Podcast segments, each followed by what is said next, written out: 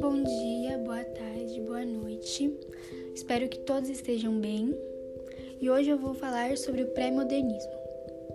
O pré-modernismo marcou muito a transição entre o simbolismo e o modernismo.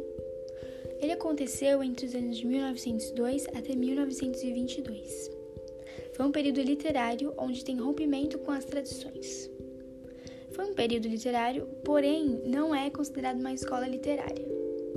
Bom, ele inicia com os sertões de Euclides de Cunha e Canaã de Graça Aranha. Teve uma grande diversidade literária, então não tem um segmento correto onde todos os autores e escritores irão dizer sobre o mesmo tema, o mesmo traços estilísticos. O pré-modernismo critica a sociedade do nacionalismo fanista, ou seja, retratando toda a realidade do Brasil também, ele fala sobre os dois tipos que tem no Brasil: o conhecido, que era o litoral, e o interior. Diz também sobre a linguagem coloquial. A maioria dos representantes vai usar e também o experimentalismo. No Brasil, os escritores do pré-modernismo, no século XX, adotaram uma postura liberal e passaram a fazer críticas em relação aos problemas enfrentados. Ou seja, a maioria dos autores, dos escritores do pré-modernismo, criticam muito o que eles passaram ou o que passam.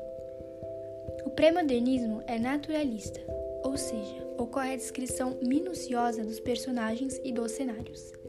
Também usavam a linguagem informal. Agora eu vou dizer um pouco sobre os principais, um dos principais autores do pré-modernismo, onde eles tinham uma postura muito mais crítica em relação a toda a sociedade. Euclides de Cunha, onde criou a obra Os Sertões, como eu disse, narrando a luta do povo sertanejo contra desmandos da elite.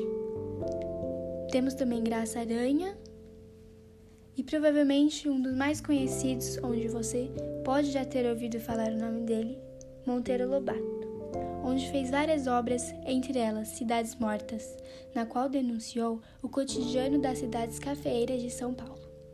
Bom, essa foi minha explicação de hoje e espero que tenham gostado.